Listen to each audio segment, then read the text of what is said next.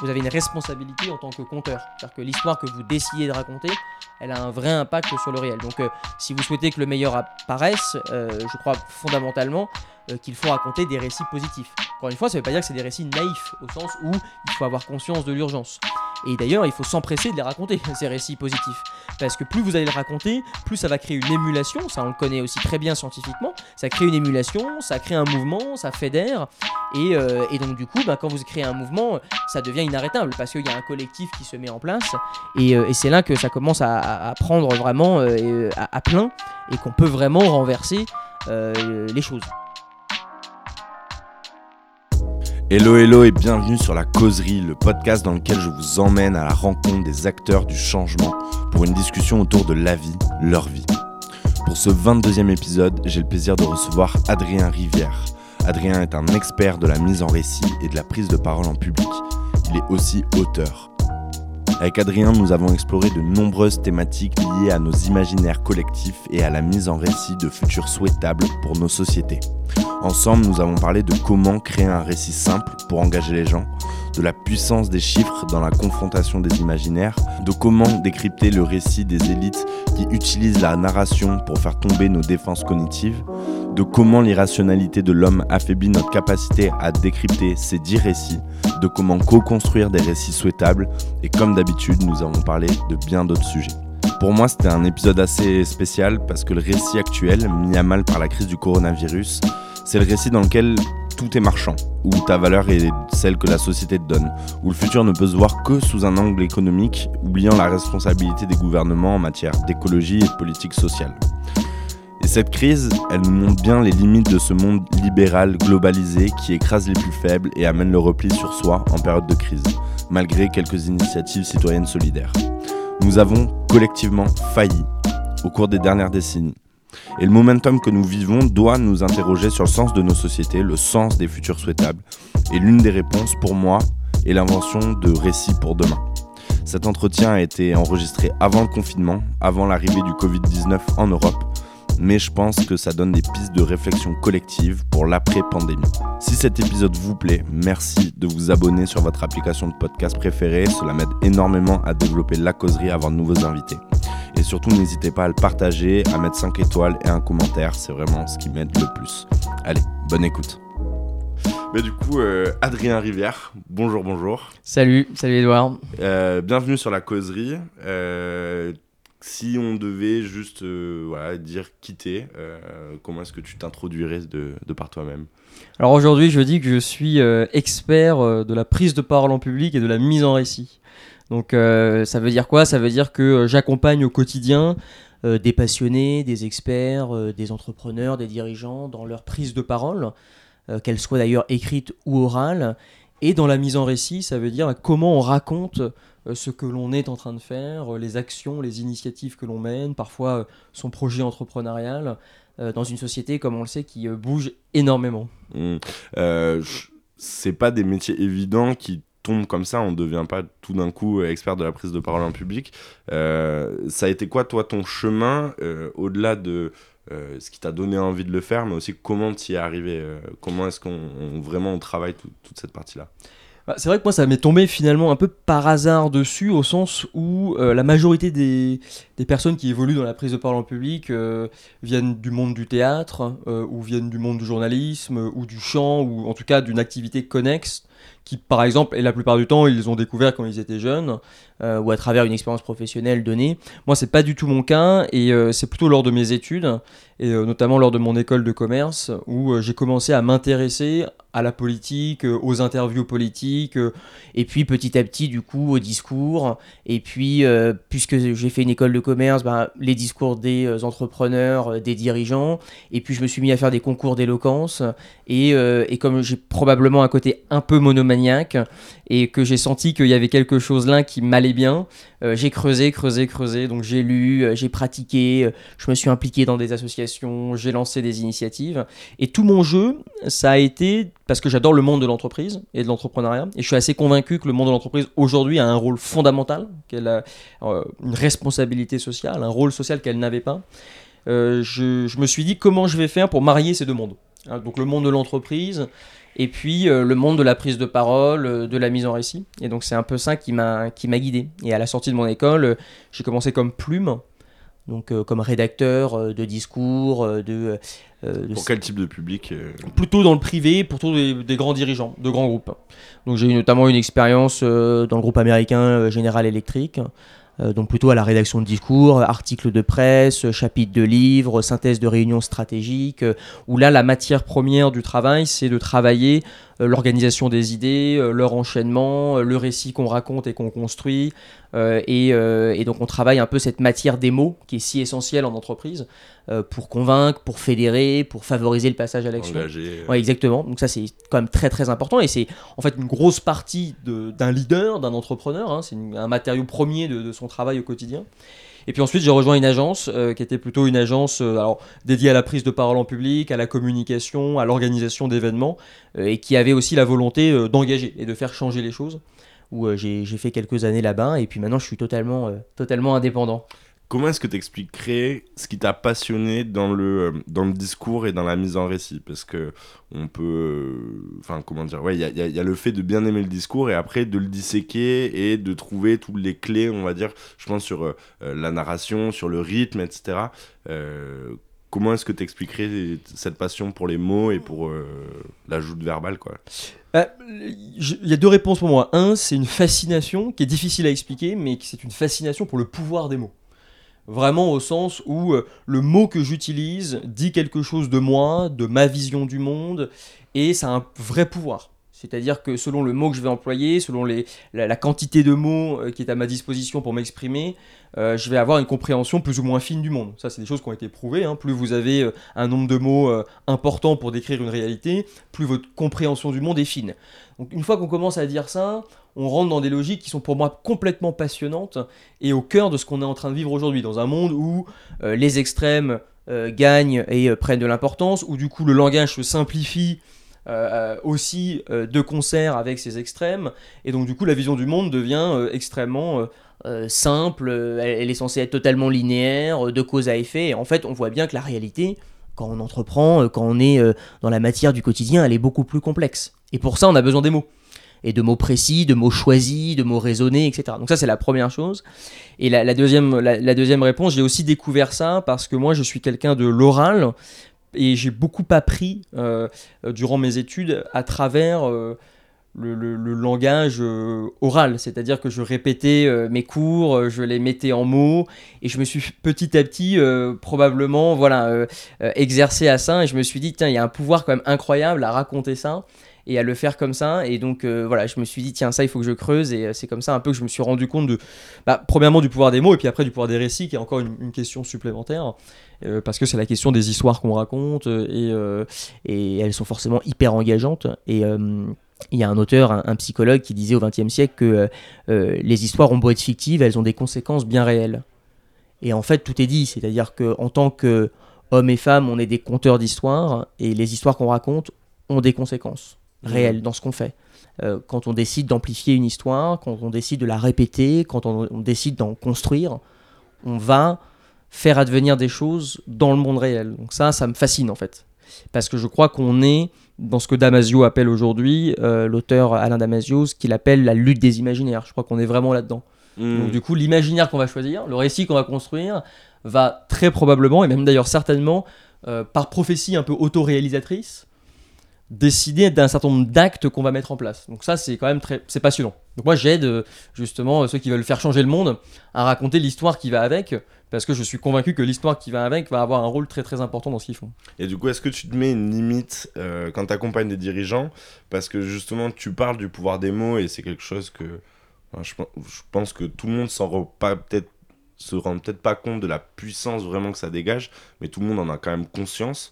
Et le fait que, par exemple, accompagner des dirigeants ou des leaders politiques, euh, mais on va plutôt parler des dirigeants euh, aujourd'hui d'entreprises privées qui, par exemple, vont euh, tu vois, faire des grands discours autour de l'impact écologique qu'ils ont. Est-ce que tu te mets à un moment une limite de dire, bah, si si le travail, enfin, en gros, genre no bullshit quoi. Euh, je te prends un exemple, euh, le patron de Nespresso qui, euh, qui a fait, et je, doute, douterai jamais de son engagement à lui, mais le fait qu'il défende genre tout un tas de sujets autour de l'engagement, mais que son produit principal c'est une capsule en aluminium, en fait c'est son produit qui doit disparaître, c'est pas tout, tout engagement qui est autour. Et est-ce que toi tu te fixes une limite en me disant moi, je, vu, vu la puissance de la, force narrative, il faut vraiment que je sélectionne les personnes avec qui je travaille. Oui, alors c'est une question très difficile parce que la question tu me la poses à moi, et moi j'ai mes propres opinions, j'ai mon propre regard et j'ai mes propres limites ou normes morales ou éthiques. Et puis euh, bah, dans le cadre, euh, si on prend l'exemple euh, du, du, PDG de Nespresso France ou d'autres, ils ont eux-mêmes d'autres normes et donc un autre cadre de, penser. Donc euh, déjà, il y a, il y a, deux, il y a deux personnes euh, qui n'ont pas forcément la même expérience, euh, qui générationnellement bah, on ne viennent pas forcément d'une même époque. donc tout ça est compliqué. La réalité, c'est quoi? Aujourd'hui, il y a un pour moi, quelque chose qui est très très important, et là je parle de celui qui va prendre la parole, celui qui porte le récit, hein, le conteur. La première responsabilité, je l'ai dit, c'est que l'histoire qu'il va porter va avoir des conséquences bien réelles. Donc déjà, c'est intégrer ça. Et ça, c'est assez puissant. Une fois qu'on se dit que ce que je dis, c'est pas simplement euh, juste une couche superficielle pour faire rêver la belle histoire, mais que vraiment le récit que je raconte va vraiment avoir des conséquences sur ce que vont faire les, choses, euh, les gens, euh, les actions qu'ils vont mener, ça c'est déjà euh, une première chose qu'il faut reconnaître et accepter. Et je pense qu'on sort de plusieurs années où on n'avait pas en réalité vraiment compris ça. Et que là on est vraiment en train de dire, attention, les récits qu'on raconte, à force de répéter des discours de collapsologie, d'effondrement, euh, on est probablement en train de construire la société où ben, on tente de bunkeriser euh, certains, euh, certains endroits sur Terre, on tente de se replier, etc. Donc en fait, ça a des conséquences bien réelles. Donc ça, c'est la première chose.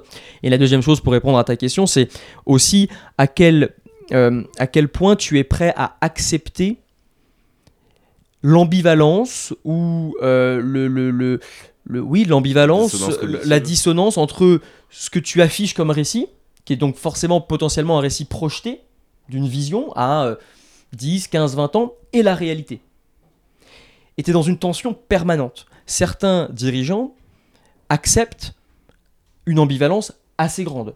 Par exemple, potentiellement le PDG de Nespresso, Emmanuel Faber chez Danone, accepte des ambivalences assez grandes. Parce que Danone dit, bah, nous, notre combat, c'est la fin dans le monde, euh, c'est euh, faire des produits les plus sains, naturels possibles, etc. etc. Sauf que la, première chose, la réalité aujourd'hui, bah, désolé, vous produisez des milliers de bouteilles en plastique, des millions euh, par, euh, par an, etc. Donc il y a un problème. Donc la question elle est difficile à résoudre parce que s'il dit pas ça, et s'il se contente de euh, narrer quelque chose sur le réel, on va lui dire non mais attends, t'as aucune vision, comment je fédère, comment je mobilise une action. Donc c'est pour ça que c'est vraiment un sujet compliqué. donc pour répondre à ta question, c'est que toutes les personnes qui sont dans ces dynamiques-là, qui ont, qui ont quand même des actes pour faire changer les choses, aussi, aussi infime soit l'acte, euh, même si c'est difficile, ils parlent pas d'une page blanche, il y a des dizaines de milliers de collaborateurs à aligner, euh, donc tout ça est fort compliqué. Tant qu'ils sont au moins dans une démarche où je sais qu'il y a des actes qui peuvent nourrir un récit, c'est-à-dire que c'est pas hors sol, moi j'estime que bah, finalement ils sont dans une direction qui est valable. Alors on peut contester que c'est pas assez rapide, euh, qu'on n'a plus le temps, etc., etc., mais néanmoins je considère qu'il il y a en tout cas, il y a la démarche. Il y a une démarche, puis il y a, y a, des faits aussi. C'est pas simplement un discours superficiel, il y a vraiment des faits. Si effectivement c'est une pure posture euh, et, euh, il n'y a aucun fait pour étayer l'histoire, c'est-à-dire que c'est vraiment euh, pour le coup le storytelling au sens péjoratif dans lequel on pourrait l'entendre, là il y a un vrai problème. Et, et là effectivement, pour moi ça n'a absolument aucun intérêt. Hmm. Parce que la, la, raison pour laquelle je fais ça, c'est justement pour essayer de faire changer les choses et parce que je crois que les récits peuvent faire changer les choses. Si c'est un, si c'est, si tu veux un récit pour euh, masquer une réalité euh, qui est pas euh, véritablement dissible, ça n'a pas vraiment, enfin mon métier n'a pas vraiment d'intérêt. Mmh. Et justement, ce que je me disais, c'est que quand tu dois travailler la prise de parole, bon alors moi c'est très peu mon cas et je connais pas trop ça, mis à part parler dans un micro, dans un podcast, mais t'as pas la pression de l'audience. mais c'est bien. Euh, ah non mais c'est super, moi j'adore, euh, ça, me va très bien, tu vois. Euh, mais je me dis que ouais voilà, tu dois avoir tout un travail d'incarnation dans ta mise en récit, de, de posture, etc. Et est-ce que finalement l'avantage de ça c'est que ça t'oblige pas à y croire pour pouvoir bien le faire et que du coup si tu es dirigeant et que tu poses un discours euh, euh, d'inclusion sociale ou autre, euh, une fois que tu l'as incarné, que tu l'as presque un petit peu comme un acteur, euh, t'es obligé derrière, pour pas être trop en dissonance avec toi-même, euh, au moins d'agir à ton échelle. Alors moi je suis un convaincu du fait que un orateur ou une oratrice sera excellent si il est convaincu de ce qu'il dit et si il est capable d'aller jusqu'au bout de l'idée qu'il avance. C'est-à-dire que il faut qu'il ait des preuves pour que ce soit crédible. La crédibilité aujourd'hui on en parle peu, or tout est là. C'est-à-dire que quelqu'un qui s'avance et qui déploie une, histoire, une pensée qui n'est pas assis, assis sur des faits, sur une réalité, des exemples concrets, des expériences vécues, des initiatives menées, il va se retrouver en grand danger, et ça, j'y crois pas. Et moi, c'est pour ça que mon travail, à travers mon parcours, parce qu'encore une fois, je viens euh, des idées, euh, je viens de leur organisation, je viens du fait que, ok, tu as une idée, comment on la transforme en un argument, comment cet argument est illustré par des faits concrets? Et est-ce qu'on est capable de faire ce chemin-là? Si on n'est pas capable de faire ce chemin-là, bah, ton argument et ton idée, elle est très dangereuse parce qu'elle est déconnectée d'une réalité. Et je crois pas du tout au travail d'acteur, je crois pas du tout à simplement une mise en forme. En tout cas, euh, euh, c'est pour ça que j'évite, par exemple, en français, euh, le mot de storytelling, qui est devenu très galvaudé. Et, et d'ailleurs, en français, il existe l'expression raconter des histoires, qui est très péjorative. hein. Raconter des histoires, c'est en réalité mentir. hein. c'est de la fabulation. C'est, c'est de la fabulation, c'est mentir, c'est tromper, euh, c'est de la manipulation, etc. Et donc j'utilise le mot de mise en récit parce que pour moi, la définition du récit, c'est raconter des choses bien réelles, des faits qui existent. C'est-à-dire que, et ça par exemple, ça a été notamment euh, très bien expliqué par euh, Yvon Chouinard, qui est le PDG et le fondateur de Patagonia, donc la, marque de vêtements éco-conçue euh, qui existe depuis euh, euh, 1972 euh, en Californie et qui fait figure de modèle dans la raison d'être, l'engagement, etc. Et Yvon Chouinard dit Attendez, nous, tous les récits qu'on a créés et qu'on crée, c'est que des récits qui viennent d'actes concrets. On raconte jamais rien Qu'on n'a pas fait. qu'on n'a pas fait ou qu'on n'est pas en train de faire. Ça veut pas dire qu'on s'est réalisé à l'instant T où je parle. Ça veut dire qu'on est en chemin. Et ça, c'est extrêmement puissant. Et je prends un exemple chez Patagonia. Euh, c'est euh, par exemple, ils, créent pour leurs euh, pour consomma- pour leurs clients des, des, combinaisons de surf en, néoprène au départ. Donc le néoprène, c'est un dérivé du pétrole. Donc il y a quelques années, il y a une quinzaine d'années, je crois, Patagonia disait bah, en fait, euh, on, essaie de faire des combinaisons euh, qui soient un peu meilleures que la concurrence, mais on n'y est pas, parce qu'en fait, on utilise toujours du néoprène. Donc, ce qu'on va faire, c'est qu'à chaque combinaison vendue, il y a une partie de la vente qui va être injectée en recherche et développement pour essayer de trouver une alternative au néoprène. Attention, on ne sait même pas s'il y a une alternative possible. On le fait, on pense que c'est possible, ça va prendre du temps, et on espère, au bout du bout, trouver une solution. 15 ans plus tard, ils découvrent effectivement euh, la possibilité de créer des combinaisons sans néoprène. Donc ils y arrivent. Donc ils disent, bah, c'est bon, on y est arrivé. Mais le récit, quand il a commencé il y a 15 ans, ils n'avaient pas la solution. C'est ça que je veux dire, c'est que, encore une fois, c'est Oui, vision mais il y avait déjà la mise en action. Voilà, mise en action, acte, etc. Et ce qui est d'ailleurs extraordinaire jusqu'au bout de l'histoire, c'est qu'une fois qu'ils avaient eu le brevet, qu'ils l'ont déposé, etc., ils l'ont partagé euh, au plus grand nombre pour avoir de, pour avoir de l'impact. Donc ça, c'est hyper puissant, c'est qu'en plus, le récit, bah, il continue, il se propage, et ça, c'est super. Ou alors, on prend une marque française comme Veja, euh, la marque de, de chaussures euh, qui a été fondée par Sébastien Kopp et qui existe depuis des années. Ce que fait Végin et ce qu'a décidé de faire Sébastien et son associé, c'est de dire sur leur site internet, si vous allez sur le site internet de Végin, vous allez dans la section projet. Dans la section projet, vous avez toute l'histoire de Végin, et dans cette histoire, vous avez les limites, c'est-à-dire ce que l'on n'est pas encore capable de réaliser. Ça, c'est des récits qui, à mon avis, dans la décennie qui vont arriver, vont être, euh, ils ont été fondateurs, ils ont fait ça depuis 15 ans, mais qui vont être absolument essentiels. Qu'est-ce qu'on ne sait pas encore faire? Qu'est-ce qui est difficile, mais on y travaille? Et si vous nous faites confiance, ben, ensemble, on va essayer de construire ce récit-là. Et moi, j'essaye vraiment de travailler avec, euh, ces acteurs-là, parce que je pense que c'est euh, c'est vers des récits plus crédibles euh, vers lesquels il faut aller, et pas des grands messages complètement euh, décorrélés. Mais ça demande beaucoup de crédibilité, ça demande de- aussi de la posture, et comme tu disais. Et de l'humilité. Ouais, énormément d'humilité, ouais. ouais, ouais. et, de, et, de la, et de la mise en action. Ouais. Euh, c'est hyper euh, prégnant. Ouais, en fait, c'est un changement de paradigme assez fondamental sur. on sort d'une période où les marques, les entreprises, les dirigeants politiques ou dans le secteur privé, ben, racontaient effectivement des histoires en disant euh, effectivement euh, bah, c'est ce vers quoi il faut tendre, euh, mais il n'y avait pas encore une mise en. Et là, en fait, c'est plus possible. C'est-à-dire qu'on voit bien que l'urgence est telle, le mur s'approche si vite que. ben, ça, ça sera plus possible. Donc pour, pour vraiment asseoir cette crédibilité-là, il faut des faits. Et effectivement, là où tu as raison, c'est que ça nécessite une humilité, parce qu'il faut reconnaître euh, bah, qu'on n'est euh, pas prêt de euh, pouvoir le faire, que ça nécessite du temps, etc., etc. Et donc pour revenir à Emmanuel Faber chez Danone, et je voulais pas, je veux pas jeter la pierre, hein, c'est justement, il tente de le faire. Il tente par tous les moyens.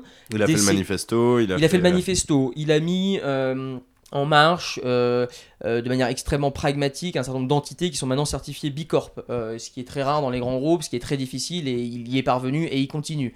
Il tente par tous les moyens d'investir pour essayer de réduire les bouteilles d'eau en plastique, sauf qu'il est sur des marchés compliqués comme le marché africain où il n'y a pas d'eau potable et donc il y a des nécessités de transport, etc. qui sont compliquées. Mais donc il y a quand même des actes où il essaye de, le faire et, et c'est vrai que là on va être vraiment dans, cette, dans ce monde-là euh, où euh, bah, finalement il va falloir faire preuve de beaucoup d'humilité sur les changements qui sont à venir parce qu'ils sont tellement colossaux, tellement structurels mm. euh, que il faut aussi reconnaître que bah, on, est une, on est une pierre de l'ensemble de l'édifice qu'on est en train de construire, mais on n'est qu'une pierre. Mm.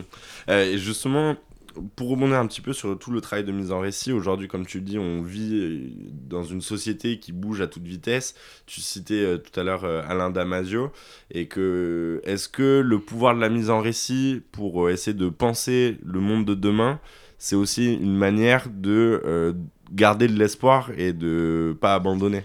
Oui, bien sûr, et de toute façon, à travers les âges et à travers les siècles, partout dans le monde, euh, on sait très bien que euh, les récits, notamment les récits, euh, et là on parle de récits collectifs, sont ce qui nous guide et que l'homme a besoin, pour survivre, de se projeter dans une idée où, évidemment, on s'inscrit dans le temps.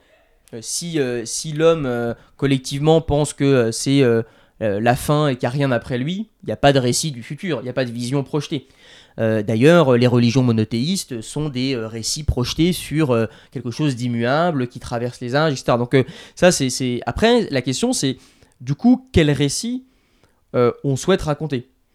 Il euh, y a des récits qui visent à dire que effectivement ben il y a euh, un côté fin de civilisation ou fin euh, du paradigme capitalo-industriel ou libéralo-capitaliste etc et qui doit nous mettre en action pour trouver des solutions. Donc ça c'est une manière de faire. Ou alors au contraire on pourrait raconter un récit qui est beaucoup plus enthousiasmant où on se dit j'imagine le meilleur le euh, solutionnisme technologique. Exactement, euh, j'imagine le meilleur, on va s'en sortir, on s'en est toujours sorti, c'est possible, il n'y a pas de raison, euh, on fera autrement, etc.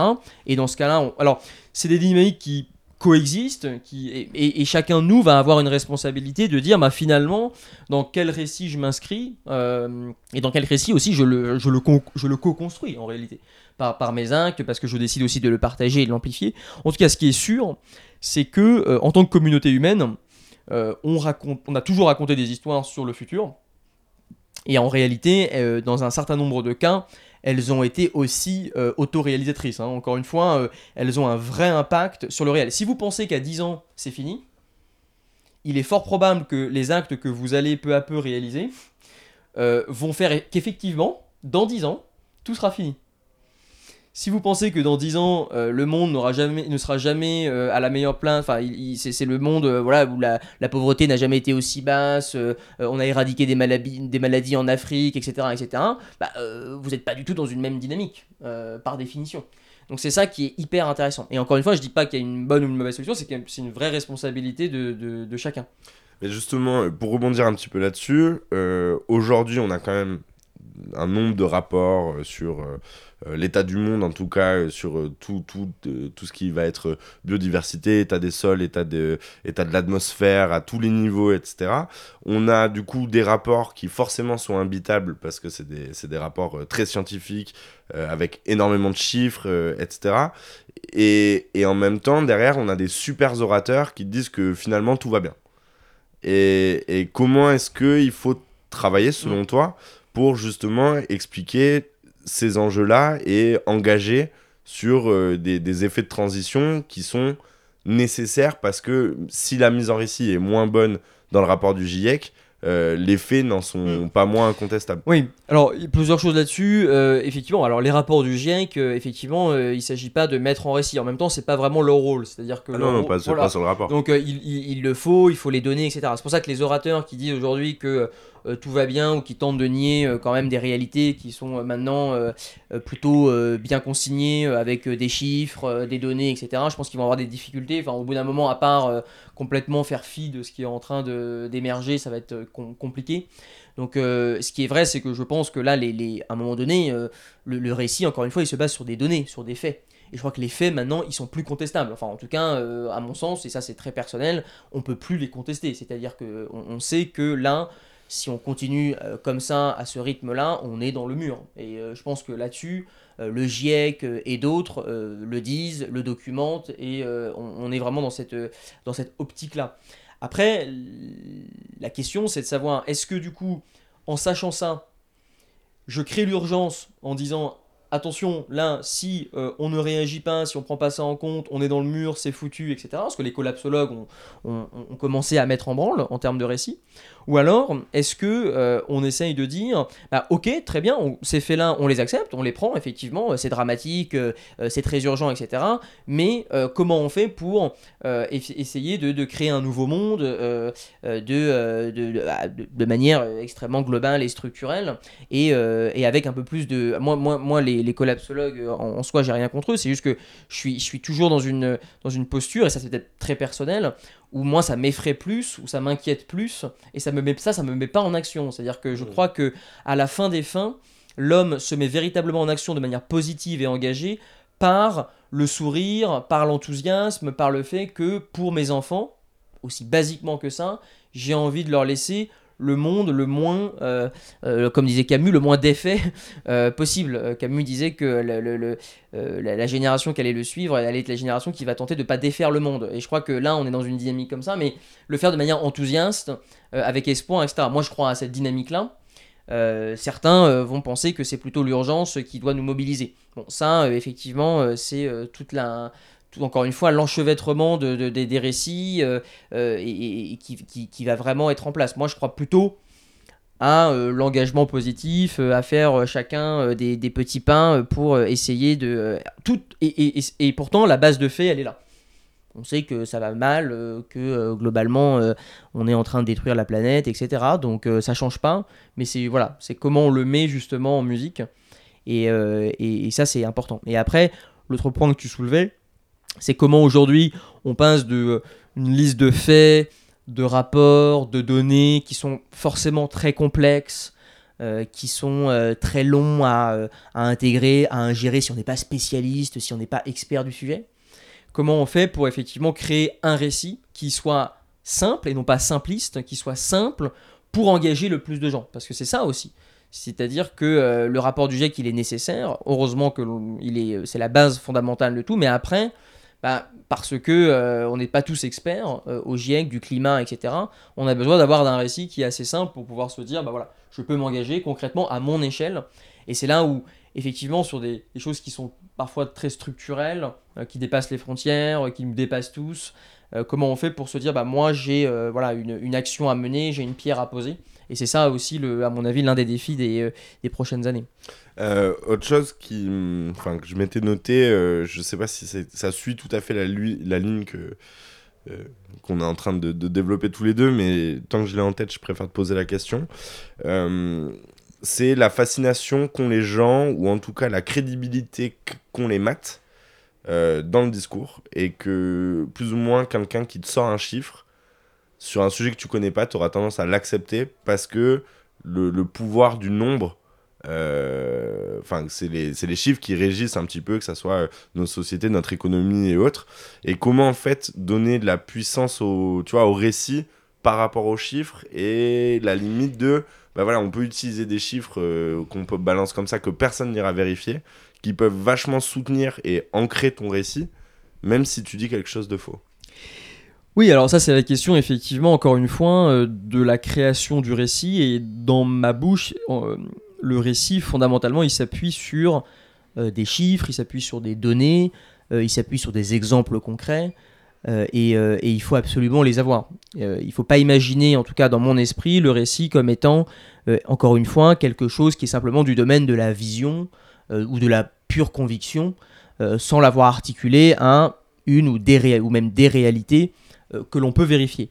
La question que tu poses, c'est la question d'aujourd'hui, les chiffres, il y en a partout. Et en réalité, si effectivement quelqu'un te dit un chiffre, un bon contradicteur, euh, ou qui a un récit opposé, il sera capable de sortir un autre chiffre d'une autre source, ou même d'ailleurs de la même source, et qui viendrait nuancer le premier ou le contester.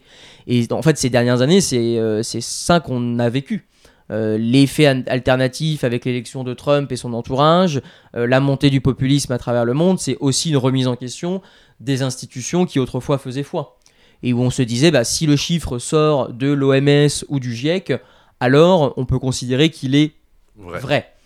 Aujourd'hui, euh, c'est la fameuse ère de la post-vérité, euh, même si euh, ce terme pose question, mais en tout cas, on est dans un, dans un mode où bah, pas nécessairement. C'est-à-dire que c'est pas parce que le GIEC a dit ce chiffre ou a fait telle analyse que c'est nécessairement vrai.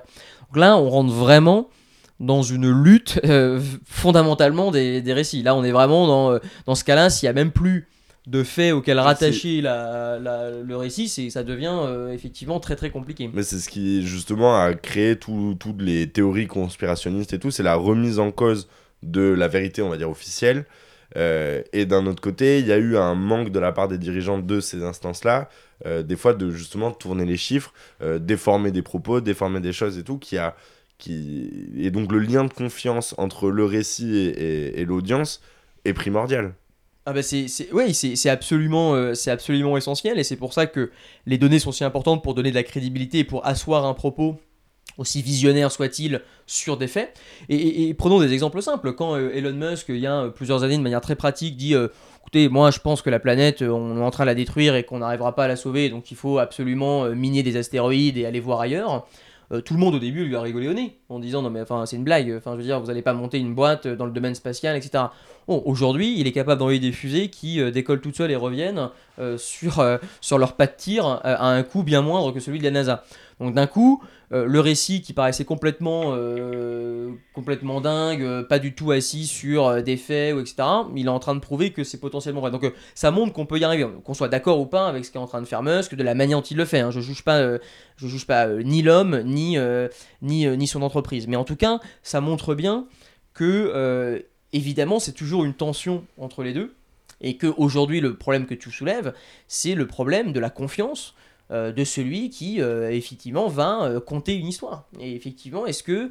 Et, là, il y a des données, il y, a une logique au sens de la rationalité. C'est-à-dire, est-ce que son récit est cohérent d'un point de vue rationnel? Est-ce qu'il y a des faits qui l'attestent?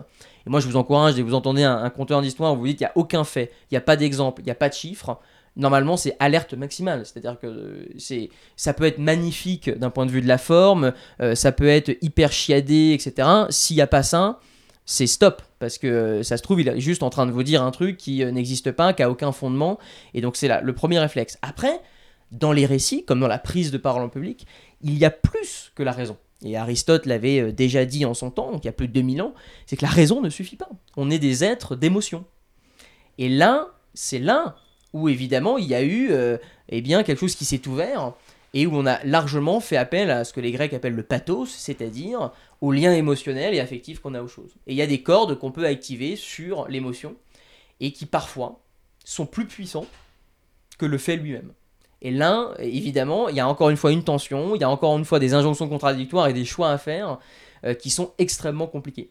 Et la meilleure preuve, c'est le changement climatique, et c'est ce qu'on est en train de vivre. Si on était purement rationnel, si on était des êtres purement rationnels, on aurait changé factuellement depuis des dizaines d'années. Depuis euh, le rapport de Rome, depuis un certain nombre de choses, on se serait dit, on, est en train d'aller dans le mur. D'ailleurs, les grands spécialistes le disent aujourd'hui. Sauf qu'il y a plus que ça qui se joue. Il y, a, plus que ça. Il y a euh, une motivation personnelle, il y a euh, une inertie émotionnelle, qui dépend de là où tu es né, qui est générationnel, euh, d'une culture, de croyances religieuses. et donc ça, bah, effectivement, ça rentre aussi en considération. Et, c'est là où les récits deviennent d'autant plus fascinants, parce qu'on est toujours en train de jouer avec ces, ces différents, ces différents éléments-là. Hmm. À chaque fois, je crois que j'en parle euh, un podcast, enfin sur un épisode sur deux, mais euh, vu que c'est souvent sur ces thèmes-là, euh, je trouve que ouais, le, le, monde, il a, il, a un, il, y a, il y a un peu le récit Armageddon. Je sais pas si tu te souviens de ce film. Ouais.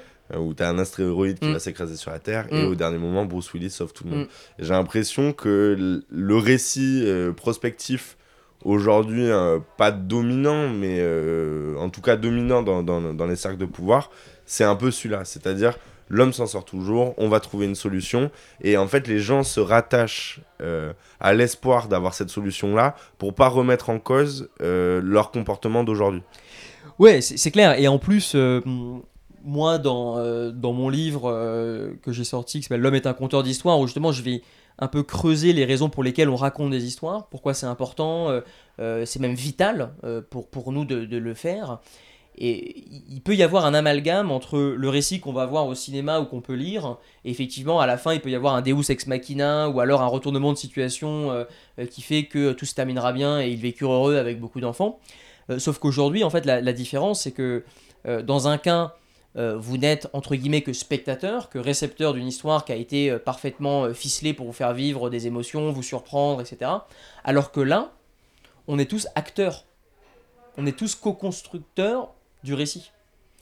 Et donc si je ne cesse de dire qu'il va y avoir un Deus ex machina, parce que c'est la seule euh, chose que je puisse dire, il va y avoir un moment donné où on va s'en sortir, bah ça marchera pas. Parce qu'en réalité, chacun. Est-ce que du coup ça ne fait pas une prophétie autoréalisatrice bah si, c'est on retombe dans on retombe là-dedans. C'est-à-dire que je crois qu'aujourd'hui, ce qu'on est en train de se dire, c'est que chacun d'entre nous, en réalité, euh, et moi, je crois beaucoup à ça. Je crois beaucoup aux, petits gestes, quoi. C'est-à-dire euh, que ce soit, euh, tu vois, trier ses déchets, que ce soit, je sais pas moi, donner du temps à des associations ou ces choses-là. Parce qu'en fait, ça montre juste qu'on co-construit une histoire à laquelle, à laquelle on croit. Et pourtant, il y a toute une partie des gens qui pensent plutôt, dans un autre type de récit, que non, mais tes actions au niveau individuel, t'es gentil. Mais face à des grands groupes qui exploitent le charbon ou que sais-je, si tu veux, c'est vraiment la goutte d'eau qui ne sert à rien en fait. Donc euh, c'est des dynamiques différentes et c'est des choix différents. Euh, c'est juste que moi je le réponds toujours, euh, ça c'est faux parce que en réalité tu es aussi co-constructeur de l'histoire. Donc ce que tu achètes, les marques en qui tu décides de faire confiance, etc. Bah, en réalité, tu euh, est en train de euh, leur donner soit euh, du, grain à moudre, soit de les priver d'une partie de, de leur marché, et c'est ton pouvoir, ça. Et d'ailleurs, à ce titre, je pense vraiment qu'il va y avoir un effet à la fois générationnel, c'est-à-dire qu'il va y avoir pour des entreprises des grosses difficultés parce que je pense qu'ils vont avoir euh, un manque de talent, et qu'ils vont plus du tout venir chez eux pour des raisons de valeur, euh, de sens et d'engagement.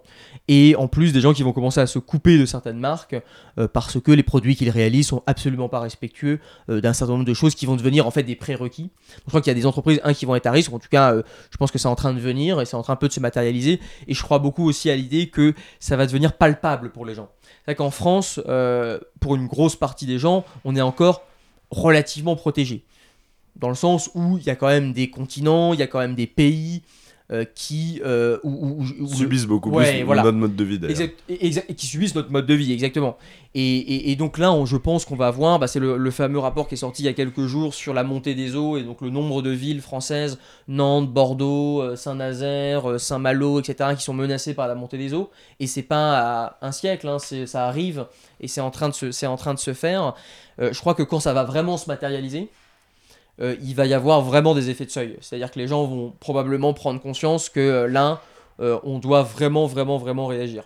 Et je pense que ça, ça va vraiment, ça va vraiment très fortement percuter les récits qu'on est en train de se raconter. Pour rebondir un petit peu sur ce que tu disais sur ces entreprises à risque, etc., enfin, au-delà d'être d'accord avec toi, il y a quand même, je trouve, une sorte d'hypocrisie justement dans le récit, et notamment le récit politique. Euh, sur le fait qu'en fait c'est à la société civile de tu vois de euh, donner la direction à suivre alors sans dire que c'est soit l'un soit euh, les grands groupes qui doivent le faire au contraire bien sûr ça doit être ensemble mais en fait par exemple personne ne demande autant d'emballage sur des produits tu vois donc il y a, y, a aussi, y a aussi une narration à raconter dans l'entreprise et, et, surtout en fait je pense que dans dans cette espèce d'évolution du monde. Euh, après, moi, je peux parler plutôt de l'échelle française, c'est que même il faut réinventer l'organisation en son sein et dans, euh, dans, sa, dans la prise de décision collective, même dans l'entreprise. Parce que c'est trop facile de dire euh, oui, mais on, a besoin. Enfin, genre, c'est les gens qui achètent nos produits. Donc, donc, on continue à les emballer avec trois ou quatre emballages. Et enfin, Ouais, mais de toute façon, c'est clair que ça va être, euh, ça va être des enjeux euh, absolument cruciaux et qu'en réalité, euh, alors ça dépend euh, chacun de nous dans nos actes d'achat, euh, dans notre implication en tant que collaborateur dans une entreprise. Et vous, moi, j'ai vu des collaborateurs euh, qui euh, sont très vindicatifs au sein de leur entreprise, qui disent c'est inacceptable, on peut plus faire ça, euh, euh, il faut, c'est vrai qu'il faut changer. Enfin, vraiment, je commence à avoir du mal à travailler pour cette entreprise. euh, je me reconnais pas dans leur, dans ses valeurs, etc. Et qui en sortant du boulot à 18h le soir euh, vont acheter euh, des euh, produits suremballés euh, ou euh, vont acheter des marques qui euh, produisent euh, à l'autre bout du monde. Donc on est tous victimes d'injonctions contradictoires. Moi le premier, au quotidien, et c'est avec ça qu'on va devoir aussi faire. Et donc euh, ça veut dire quoi? Ça veut dire qu'un, le récit il est quand même très complexe parce qu'il est multidimensionnel et il dépend de plein de choses au quotidien. Donc ça c'est une première reconnaissance de la chose, c'est que euh, à la fois il faut comprendre qu'on est encore une fois co-constructeur du récit, donc totalement partie prenante de ça, et qu'en effet euh, il faut trouver les moyens collectivement que ça puisse remonter à des échelles organisationnelles, donc de direction, et également euh, étatiques, où l'État euh, doit euh, devenir potentiellement sur certains éléments totalement contraignant, avec des règles pour faire changer les choses aussi par le haut. parce que ça permettra d'aller plus vite, ça permettra d'être beaucoup plus rapidement, enfin en tout cas de, mettre plus rapidement des, des changements structurels en place. Et donc encore une fois, ça va être une combinaison des deux. Et comment on arrive à intégrer l'ensemble des collaborateurs à ce récit-là et qu'est-ce qu'on raconte, euh, etc., etc. Et, euh, et- là, il n'y a pas de secret, à mon avis, c'est qu'il faut aller bah, dans le détail de chacun euh, des produits, de chacun des services, de regarder, de regarder précisément comment on peut faire, comment on peut changer, etc. Parce que parfois, il y a des exemples de produits où on se dit, bah, les emballages, c'est complètement absurde, c'est n'importe quoi. euh, euh, et, parfois, en fait, il y a des raisons euh, hygiéniques, il y a des raisons qu'on ne connaît pas, ou qu'on n'avait pas conscience et qui rendent la chose en fait beaucoup plus complexe qu'on l'imaginait. Et, donc, c'est pour ça que je pense qu'il faut vraiment aller dans le détail à chaque fois. Et après, il y a des signes de changement. Hein. Et dans les pays nordiques, on commence à, moins voyager avec l'avion, euh, donc il commence vraiment à avoir des, premières inquiétudes sur, sur ces marchés-là. Euh, on commence à avoir des gens qui refusent euh, de euh, prendre de la nourriture à emporter euh, parce qu'il il y a des quantités de plastique euh, euh, qui sont complètement délirantes pour euh, simplement un dîner euh, le soir. Donc euh, voilà, ça, ça va peu à peu se, se mettre en place. Et je pense que dans le bon sens, ça va se radicaliser. Et, euh, et, et sincèrement, je crois vraiment à euh, cette idée de co-construction du récit et qu'on est tous partie prenante. Donc en réalité, que le changement, il va vraiment venir plutôt de, chacun de nous. Mais ça, c'est effectivement, euh, c'est mon, voilà, mon aspiration première. Hmm, Est-ce que tu penses que même dans le. On est dans un temps qui appelle euh, plus de radicalité? Est-ce qu'il faut que le discours lui-même soit plus radical? Est-ce que le récit qu'on doit construire doit être plus radical? Ouais, ça c'est une vraie question. Euh, c'est une question qui est en, plein, euh, en pleine réflexion chez moi. Euh, effectivement, c'est jusqu'où on est prêt à aller. parce qu'on sait aussi que dans certains discours radicaux, et par exemple si je te tiens des discours radicaux sur un certain nombre de sujets où on n'est pas forcément d'accord, il, il y a une chance que tu te braques. C'est-à-dire qu'au lieu... Est-ce qu'il n'y a pas une différence entre être radical et vindicatif, euh, voire presque agressif Il y a évidemment une grande différence. Tu peux être, euh, tu peux être radical euh, sans être vindicatif, etc. Sauf que ce qu'il faut prendre en compte, c'est la dynamique de la réaction de celui qui est en face. Et, et là, on sait la, la théorie, la théorie du, du discours ou la rhétorique, notamment chez Cicéron, donc dans la Rome antique, avait démontré que si vous voulez embarquer des gens, qu'ils vous suivent, il faut aller étape par étape. C'est-à-dire que si vous commencez par l'argument le plus fort, le plus difficilement acceptable, parce que le plus radical, ce sera très compliqué, parce que vous avez une grande chance de les braquer en fait. Pour Et plein- dès le début. et dès le début. Et quand vous braquez dès le début, bah, c'est difficile parfois de revenir détricoter, de regagner la confiance de l'interlocuteur et euh, de, de le, de le- oui, de, le faire euh, tout simplement adhérer à, sa pensée. Donc euh, c'est ça qu'il va falloir réussir à, trouver. Donc moi c'est au quotidien une, une, bah, une vraie discussion avec ceux que j'accompagne, puisque certains sont, et je, pense, il y a des exemples même sur le féminisme sur l'égalité homme-femme, qui, qui sont totalement d'actualité. Il y a des exemples, euh, par exemple, vous prenez Martin Luther King euh, dans les années 60, les lois civiques, euh, la cohabitation entre les noirs et les blancs aux États-Unis. Martin Luther King était quelqu'un qui voulait faire pas à pas. C'était d'inclure tout le monde, les blancs, les noirs aujourd'hui sont totalement discriminés par rapport aux blancs, mais il ne s'agit pas de jeter l'opprobre sur les blancs, c'est avec eux qu'on va le faire. Co-construction. Malcolm X, qui était face à lui, plutôt leader des Black Panthers, lui, il, était, il dit non mais attendez, on va se venger en fait. L'inégalité des noirs, ça suffit. On va se venger et on va se battre. L'histoire a retenu Martin Luther King, euh, même si son rêve n'a pas eu lieu, mais, euh, mais, mais c'est toujours la même question. C'est-à-dire à quel point on est prêt à aller et quel récit on raconte. Est-ce que c'est un récit qui vient cliver, qui est radical, sans être alors lui, chez, Malcolm X, c'était vindicatif, mais pas nécessairement vindicatif. Et donc c'est ça en fait qui Et là, euh, bah, c'est une vraie question. C'est-à-dire que là, c'est une vraie question aussi philosophique ou d'approche du sujet. Moi, personnellement, euh, et là je parle pas de ceux que j'accompagne, euh, parce que quand ceux que j'accompagne, je travaille pour eux, donc il faut que ça leur corresponde aussi pour qu'ils puissent porter un, Sinon, ils vont pas te payer, hein. un récit. et c'est moi personnellement, je suis quelqu'un qui n'aime pas le, qui adore le débat contradictoire. Et donc je, considère que pour qu'il y ait un débat serein, qui soit construit et sur lequel on puisse se parler, euh, effectivement, j'aime bien quand on essaye de voir quels sont les moyens de trouver un, milieu, là où on est d'accord et là on n'est plus d'accord et on n'est pas d'accord et c'est pas grave. Et, tu es d'accord de pas être d'accord. Voilà, je suis d'accord de pas être d'accord et tant mieux et ça nous fait avancer et on essaie de trouver un terrain commun. Moi, c'est ma philosophie, c'est ce dans quoi je me reconnais parce que je crois beaucoup au dialogue platonicien. Donc euh, Platon avait créé des dialogues où il y avait des oppositions, mais en fait l'opposition permettait euh, de, d'avoir plus que la somme des parties. d'avoir plus que la somme des parties. Et ça, c'est pas simplement une synthèse, c'est même pas, c'est même pas thèse, antithèse, synthèse, c'était d'avoir euh, quelque chose qui se une troisième voie, voilà, une troisième voie qui, qui émerge. Et ça, j'y crois beaucoup. Et, et aujourd'hui, ce qui me, ce qui m'interroge, et, moi, je m'acculture à forcément pas, euh, mes premières aspirations, où je découvre d'ailleurs euh, des nouvelles rhétoriques et des nouveaux récits. Euh, Pablo Servigne, Juan Branco, Denis Robert, etc.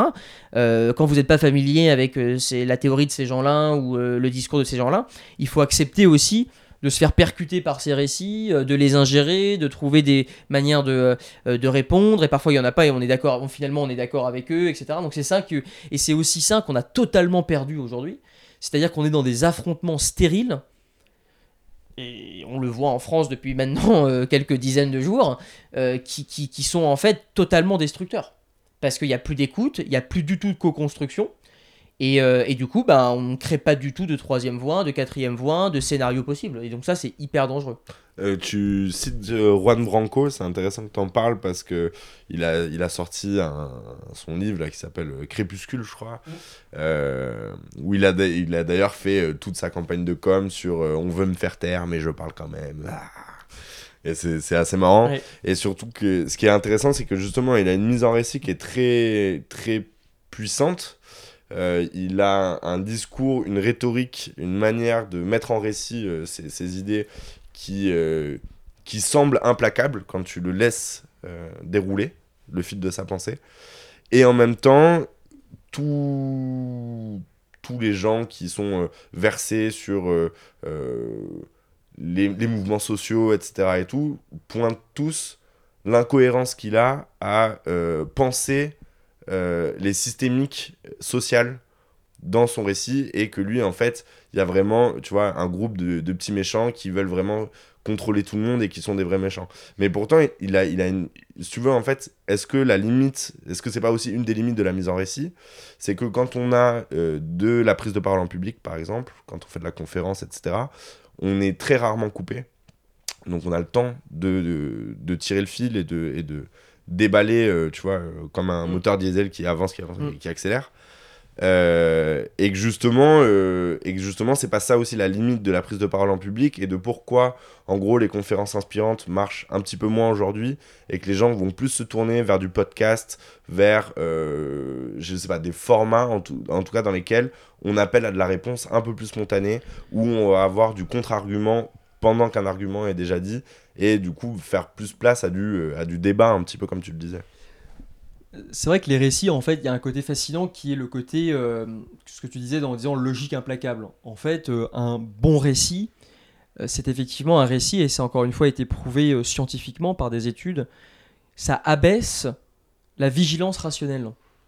Un bon récit, parce que vous rentrez en empathie avec celui qui raconte le récit, ou alors parce que vous rentrez en empathie avec le personnage principal euh, du, récit, vous vous identifiez à lui, vous commencez à vivre ses émotions, à voyager avec lui, et en fait, là, votre niveau de vigilance rationnelle est totalement tombé.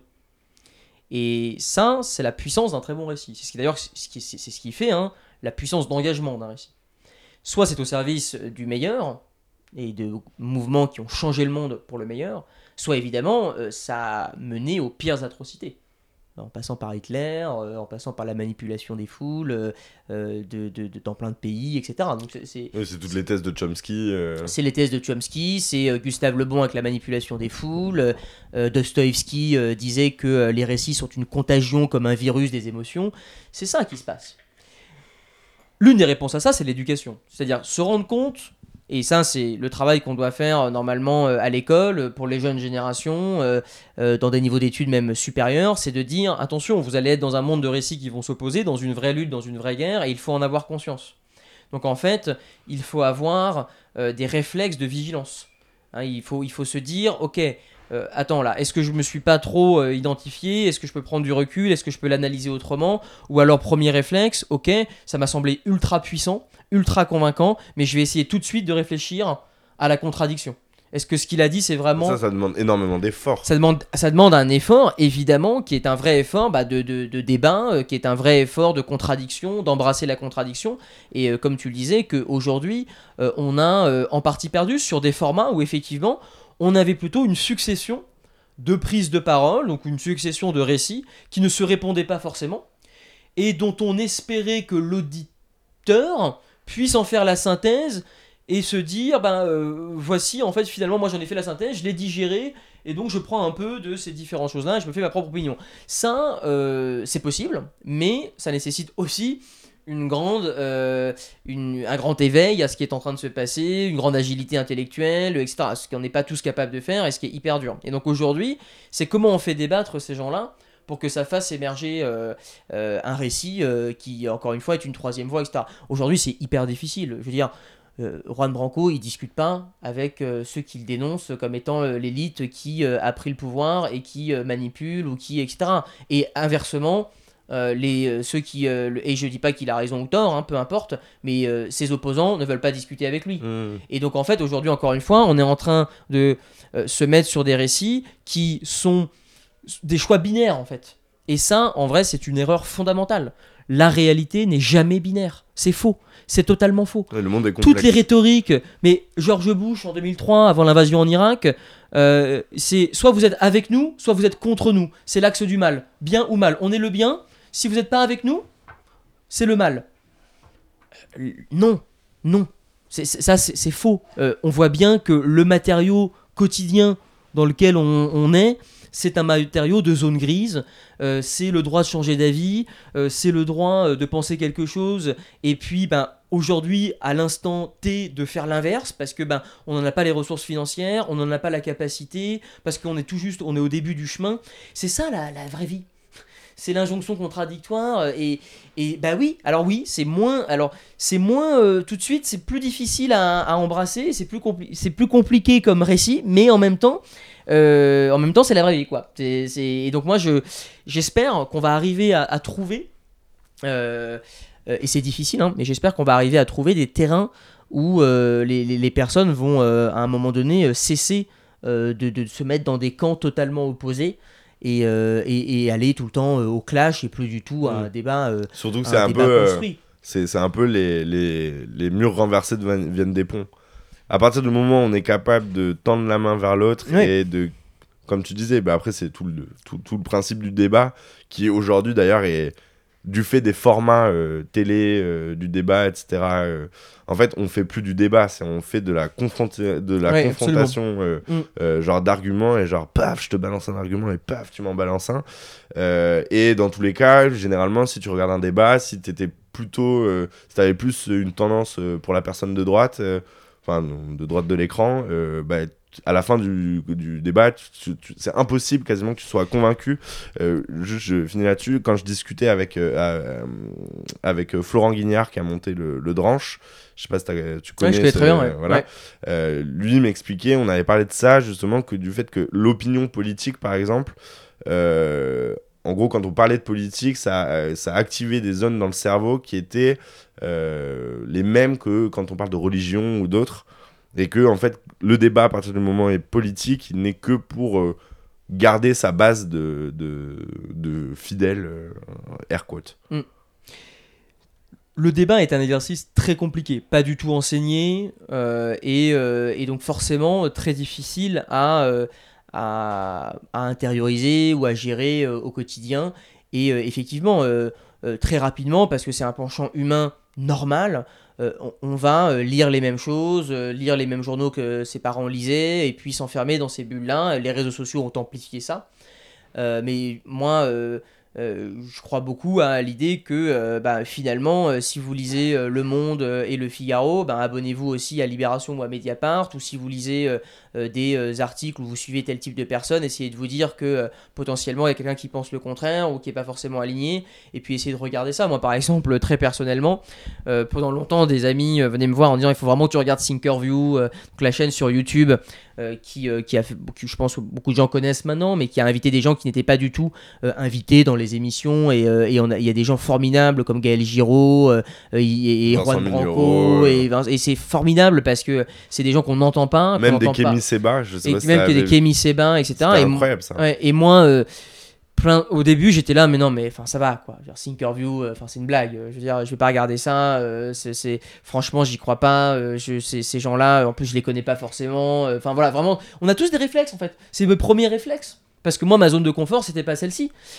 Et puis un jour, euh, je me suis dit, bon, franchement, euh, t'exagères, euh, tu devrais quand même regarder. Et là, j'ai, écouté un On a nombre de- regardé 50 d'affilée. Voilà. t'as un nombre de vidéos délirants parce qu'en plus il y a un côté après où on se dit ok je suis pas forcément d'accord mais c'est hyper intéressant ou alors sur un sujet j'avais pas du tout cet angle là et en fait il le prend comme ça et en fait en le prenant comme ça effectivement je vois co- comment ça peut mettre en danger ma conception et puis ça se trouve il a en fait il a raison et en regardant et, et en fait c'est ça c'est cet exercice là qu'il faut entre guillemets euh, se forcer à faire et euh, qui au quotidien est super difficile parce que si vous êtes sur les réseaux sociaux, euh, c'est euh, euh, que encore une fois euh, du, clash permanent et pas du tout une, discussion euh, construite. euh, et c'est ça, euh, bah, c'est très concret, mais en même temps, euh, euh, je pense qu'on peut le faire quoi. Et donc euh, bah, d'ailleurs Florent euh, Audranche, c'est quand même euh, ça qui l'anime, euh, c'est cette idée de, de, sur tous les sujets de défendre le pour et le contre. Et, euh, et ça, je pense qu'on en a, euh, on en a vraiment, vraiment, vraiment, vraiment besoin. Et, euh, et encore une fois, je crois beaucoup euh, à la responsabilité individuelle. C'est-à-dire que c'est aussi à chacun de nous, parce que franchement, on n'a jamais été autant dans une époque, je parle en France, euh, pour, on n'a jamais été autant dans une époque où on peut le faire. C'est-à-dire qu'on a quand même accès à énormément de médias. gratuitement sur YouTube, sur un certain nombre d'autres médias écrits, vidéos, audio, les podcasts, etc., où on peut quand même faire tourner un maximum d'idées et, euh, et soi-même éviter de s'enfermer dans des, euh, dans des bulles, même si euh, euh, évidemment euh, un certain nombre de géants du numérique euh, parfois tentent de le faire, euh, on peut en sortir. C'est-à-dire que, moi je crois encore une fois beaucoup à, à cette idée de, bah c'est aussi à nous de le faire quoi. Mm. On parlait du fait de la spontanéité et du fait, bah, par exemple, un peu quand tu parlais de Thinkerview, euh, un des, je pense qu'une des grosses forces de, de, de ce format-là, c'est de justement casser le fait de laisser la personne s'installer dans sa rhétorique et donc déballer et, comme tu l'expliquais tout à l'heure, faire tomber la vigilance euh, euh, grâce à la narration. euh, et ça, ils savent très bien le faire, euh, ce qui permet que quand tu écoutes un Thinkerview, bah, tu es tout le temps stimulé et tu changes de sujet et donc ça laisse pas une rythmique s'installer. Euh, parce que je pense, euh, on peut en parler après, que euh, dans la mise en récit, et notamment dans la prise de parole en public, il doit y avoir beaucoup de leviers liés à la posture, liés à la PNL, avec de la synchronisation, des- de- une manière narrative. Et est-ce qu'une des limites du fait de la prise de parole, notamment de personnes politiques et d'hommes politiques, euh, qui ont fait l'ENA, qui eux justement ont été formés au débat, qui ont été formés, euh, je sais pas si on appelle ça comme ça, mais à la langue de bois, euh, à, euh, à, poser des, à poser des récits très précis, avec des mots hyper impactants, où tout a été écrit à l'avance, un peu comme dans un film. et que justement des acteurs du style des Salvini en, Italie ou des Trump qui sont beaucoup plus spontanés ont donné un côté plus naturel et, donc, et, du coup que le nouveau récit doit être aussi euh, fait de faiblesse et de, tu vois, et d'humanisation parce qu'on est spontané, et même si on dit des conneries, on se dit, ben lui, lui au moins, il dit la vérité. Alors pour revenir sur Thinkerview, c'est vrai que ce qui, euh, ce qui marche très bien et ce qui est nécessaire euh, au, débat, justement, il y a la contradiction, c'est que celui qui interviewe a la capacité d'interrompre, de dire euh, non c'est faux, ou alors de jouer l'avocat du diable, même s'il est d'accord, en on n'en sait rien et peu importe, mais il joue l'avocat du diable. Et ça c'est vrai que c'est hyper important, parce qu'effectivement à chaque fois, il vient interroger ce qui est dit pour essayer de creuser d'aller au bout, euh, de présenter des faits qui pourraient dire le contraire, ce qui oblige la personne à élaborer sa pensée. Et euh, ce qui est très marquant et structurant chez Thinkerview, c'est que les prises de parole, euh, ils laissent parler les gens. Parfois 10 minutes sans l'interrompre. Les émissions peuvent durer euh, plus d'une heure, deux heures, etc. Euh, formats sur lesquels aujourd'hui, voilà, on a ces dernières années beaucoup renié pour être percutant, très court.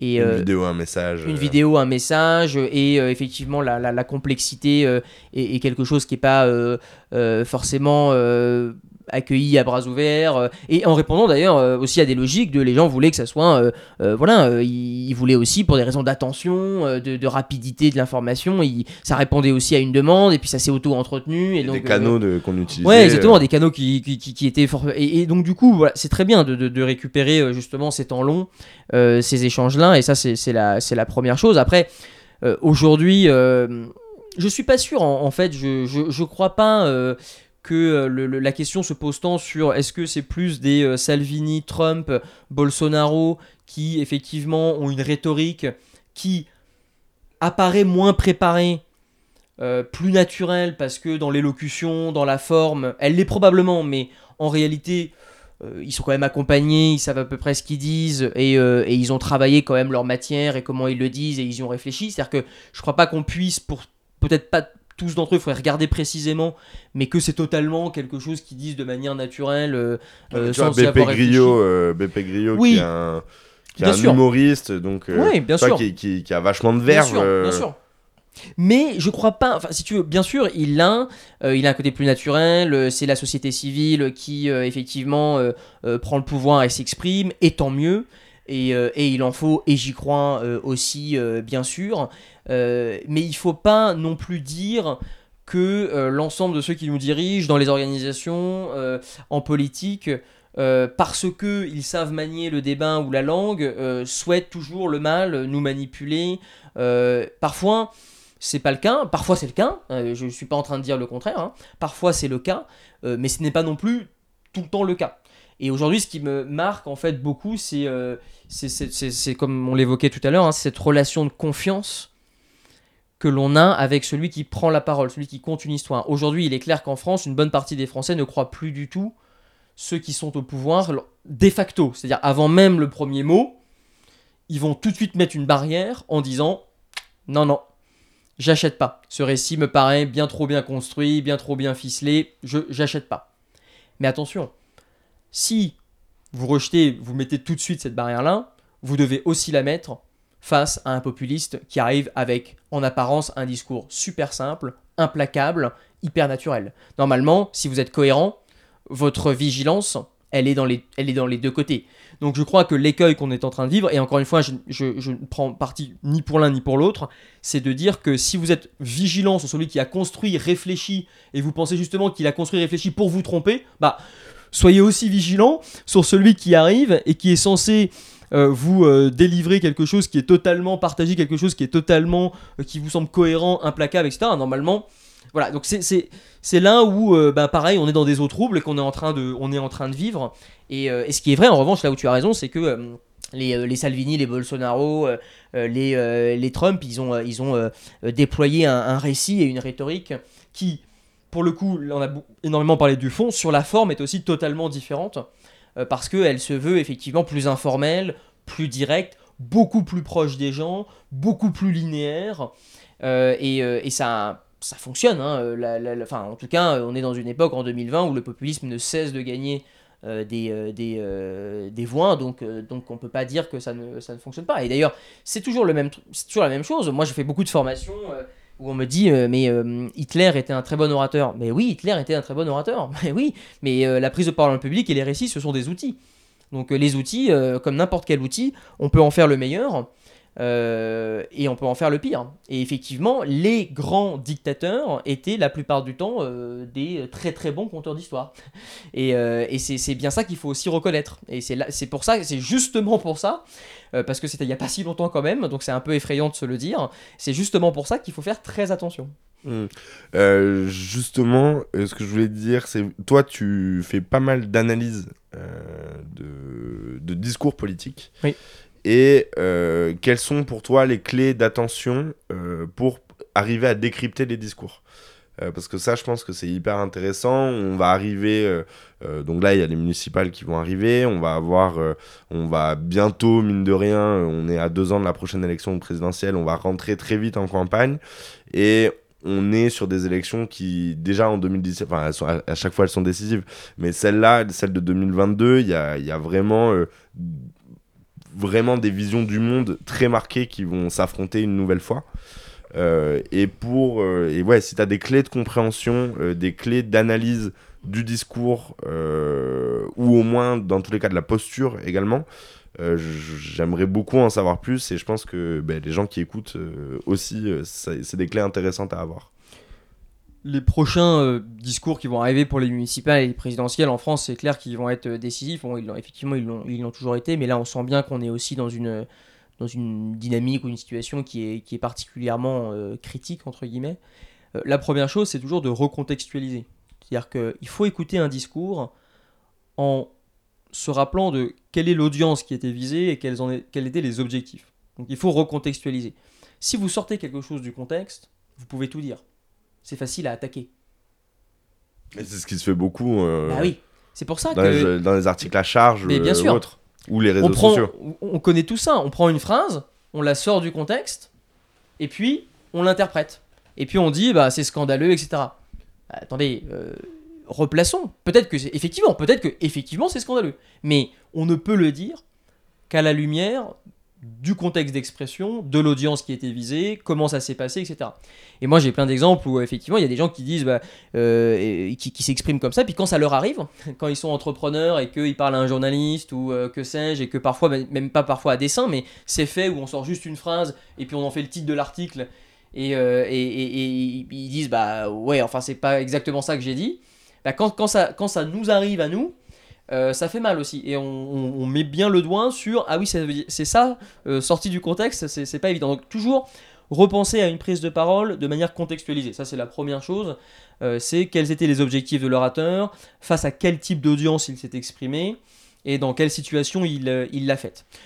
Deuxièmement, c'est du coup regarder l'ensemble de la prise de parole. Donc si on vient juger une prise de parole, il faut la regarder de bout en bout, regarder l'ensemble de la, du déploiement argumentatif, de là où il est parti et de là où il est allé, de ce qu'il a mobilisé, et ne pas faire des analyses sur des bouts effectivement qu'on retrouve dans la presse ou qui seraient rapportés. À un moment donné, il faut aller voir le texte, il faut aller voir la prise de parole, et c'est le matériau qui doit euh, guider euh, l'analyse. Et ça, malheureusement aussi, trop souvent, et la plupart du temps, euh, parce qu'on dit qu'on manque de temps, ou parce qu'on a entendu un article, je sais pas moi, une émission à la radio sur ça, mais on n'est pas allé voir la source principale. Et donc il faut quand même revenir euh, à, ce déploiement en entier, parce que parfois on va se rendre compte que finalement dans le déroulement des choses, c'est beaucoup plus nuancé. Euh, les phrases qui encadraient l'idée qu'on a ressortie, bah, en réalité, elles montrent bien que finalement, euh, elle est encore une fois beaucoup plus, elle, est, pas aussi, je sais pas moi, vindicative qu'elle ne l'était, etc. Donc ça, c'est hyper important.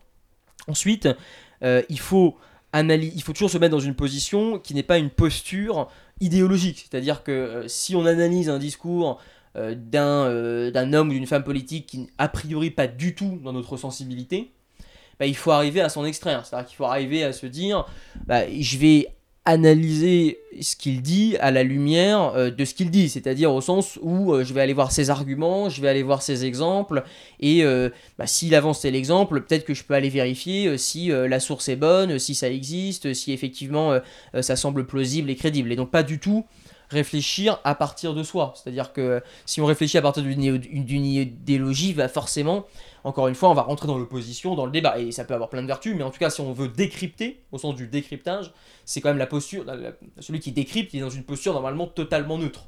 Et, euh, ça, c'est euh, hyper, euh, hyper important. Je reviens ensuite sur des éléments très pratiques. Un, c'est encore une fois le concret. regardez toute idée qui reste à un niveau conceptuel ou sur, le, sur lequel vous devez croire la personne sur parole parce qu'il n'y a pas d'exemple concret, il n'y a pas de chiffres qui attestent que, etc., ce n'est pas recevable. Pensez procès. Dans un procès, vous pouvez avancer n'importe quelle idée. Mais si vous n'avez pas de preuves, ça sera rejeté par le juge. Donc la question des preuves, elle est fondamentale. On peut dire tout et son contraire. Hein. On est des humains, on a le droit, on est dans une démocratie en France, on dit tout et son contraire. Pas de problème. En revanche, il y a des faits. En revanche, il y a des choses sur lesquelles, euh, bah, factuellement, on doit pouvoir euh, discuter. Alors, on l'a évoqué, c'est parfois difficile parce qu'on est dans une ère un peu de post-vérité où on remet en question, mais regardez quand même voilà, le, nombre de faits qui sont avancés, est-ce qu'ils permettent d'asseoir un propos, euh, est-ce qu'ils permettent de, lui donner du corps? Sinon, s'il n'y en a pas ou s'il en manque, là, on commence vraiment à, mettre le doigt sur des choses qui, peuvent potentiellement bah, nous, nous faire euh, voilà, euh, douter, et c'est important d'avoir cet œil-là. Et puis après, bah, c'est de l'argumentation logique, c'est-à-dire encore une fois, c'est à quel point les, les, idées sont euh, logiquement imbriquées, à quel point elles, se suivent, est-ce qu'elles sont, est-ce que il n'y a pas des failles, ce qu'on appelle des failles causales, c'est-à-dire on passe d'une idée A à une idée B, mais en réalité il y a une faille entre les deux, et donc on a fait un raccourci, il y a une ellipse, et en réalité on peut pas induire B de A parce que c'est pas si simple que ça, ou il y aurait d'autres, il y aurait d'autres éléments à prendre en compte ça c'est beaucoup moins facile parce qu'encore une fois, euh, ça nécessite d'être un peu aguerri au sujet, de, s'y pencher vraiment de, manière extrêmement fine, mais c'est des choses qu'il faut regarder. Euh, c'est plutôt l'enchaînement des idées, et, euh, si elles montent en puissance, comment elles montent en puissance et, qu'en est-il. Et, ça, ça, ça c'est aussi très intéressant à regarder. Et puis après sur la posture c'est très difficile parce que moi je suis pas quelqu'un qui alors j'apporte de l'importance au langage non verbal et à la posture mais en réalité je suis quelqu'un qui est plutôt dans un esprit où si la personne est elle a fait son travail, elle est convaincue de ce qu'elle va dire, euh, elle, a, elle préparé euh, euh, son, son, discours, son argumentation, elle a des faits. Bien sûr qu'il y a une bonne posture pour partager le message, mais c'est pas ça l'essentiel. C'est-à-dire que j'accorde plus d'importance au fond qu'à la forme et que en vrai, vous pouvez faire un discours complètement abscon, creux, vide, faux, en se tenant droit, en parlant distinctement, en ayant une bonne gestuelle, en souriant. Donc la forme, en réalité, elle est dangereuse à analyser. Euh, elle peut être des indications, des éclairages sûrs. Vous pouvez détecter que la personne est un peu moins à l'aise ici parce qu'il fait telle chose. Et encore, il faut prendre ça avec des pincettes, mais pourquoi pas. Mais en revanche, en induire des décryptages ou des analyses sur le fond, euh, là, c'est plus compliqué en réalité. C'est plus compliqué parce qu'il y a plein. En fait, c'est beaucoup plus difficile euh, et puis c'est pas des sciences exactes en réalité. Mm. Et donc par exemple euh, très concrètement, euh, on dit souvent que les, les, personnes qui interagissent avec les bras croisés, donc vous avez les bras croisés, c'est une barrière humaine, c'est c'est un obstacle, vous voulez pas discuter, vous vous renfermez sur vous-même. En réalité, alors oui, potentiellement dans certains cas c'est vrai. on peut pas on peut pas nier ça. En revanche, on sait aussi que parfois c'est un moyen plutôt de se replier sur soi pour réfléchir, c'est-à-dire plutôt interroger ce qui vient de nous être dit, donc justement rentrer dans une dynamique de débat où on va interroger ça et donc on a besoin un peu euh, donc euh, parfois c'est totalement au service de la discussion. Donc c'est encore une fois voilà c'est pas mathématique c'est pas noir ou blanc c'est pas parce que vous croisez les bras que vous refusez le débat. Et en même temps effectivement un signe d'ouverture c'est d'ouvrir les bras. Donc euh, tout ça n'est pas une science exacte donc on peut induire des choses mais j'aime pas trop plaquer l'analyse par, par le langage non verbal parce que c'est toujours un peu dangereux. Mmh. et donc là, tu, tu, viens de nous donner énormément de clés qui sont hyper intéressantes et qui demandent en même temps énormément de travail qui demande de passer énormément de temps. Euh, de toute façon, le monde, enfin, rien n'est jamais facile, hein, mm. euh, on est bien d'accord. Et est-ce que c'est pas ce qui manque? Parce que tout à l'heure, on parlait de la perte de confiance euh, d'une grande majorité des, des, citoyens envers la classe politique. Et on a le même désamour et le, le, le, même manque de confiance au travers des médias. Tu vois, c'est un peu les mêmes enjeux. Mm. Et est-ce que c'est pas ce qui manque aussi aujourd'hui dans les médias C'est cette analyse-là de vulgarisation, de d'analyse du discours politique, euh, de manière, comme tu disais aussi, quand on, à partir du moment où on fait de la, du décryptage, on doit se positionner de manière neutre. Et est-ce que c'est pas ce qui manque aujourd'hui dans les médias pour euh, renouer le lien de confiance et décrypter les discours politiques pour parler des enjeux de demain euh? Oui, alors bien sûr, ça serait souhaitable, mais ça reste difficile parce que si un média ou des médias effectivement bah, disent on va analyser de manière neutre euh, le discours d'un homme politique, euh, enfin imaginons euh, Libération décide de faire ça, on va soupçonner que Libération n'est pas neutre. Si le Figaro décide de faire ça, on va soupçonner que le Figaro n'est pas neutre. Si euh, euh, un youtubeur fait ça, je peux toujours soupçonner que lui-même a ses propres biais et qu'il n'est pas neutre. En tout cas, euh, peut-être qu'au fil des... Enfin, j'en sais rien. C'est pas si simple que ça. Euh, bien sûr, c'est largement souhaitable. Ça existe déjà un peu. Euh, Clément Viktorovitch le fait sur Click TV euh, un petit peu. Et, et, Et toi, et- sur le Huffington Post moi, moi, je le fais sur différents médias, dans les échos, le Huffington Post, sur des, des billets LinkedIn, etc. Et je d'ailleurs, je suis pas toujours d'accord avec Clément Viktorovitch et ses analyses parce que on voit pas la chose de la même manière. C'est pas mathématique, c'est toute la beauté du récit, c'est la beauté de la prise de parole en public, c'est la beauté de l'écriture. Euh, Il y a des orateurs que j'adore qui détestent peut-être et vice versa. Il y a des moments où je trouve que c'est hyper euh, cohérent avec le contexte, l'audience, et lui va trouver que bah non c'est un peu faux, euh, que c'est pas totalement vrai. Donc euh, voilà, donc euh, la neutralité dans l'analyse, elle est aussi difficile à, à atteindre, euh, mais, euh, mais c'est vrai que ce qui manque aujourd'hui, je crois, dans le paysage médiatique, c'est effectivement bah, toutes les émissions qui servaient de, de- de décryptage, qui servaient la discussion, comme on l'a Arrêt sur image. Arrêt sur image. Il y avait les- ce soir ou jamais aussi. ce soir ou a- jamais avec Tadei, euh, et il y en avait, y en- en réalité, il y en avait un certain nombre. Alors, il y en a jamais eu d'ailleurs un, un nombre délirant, mais il y en avait un certain nombre.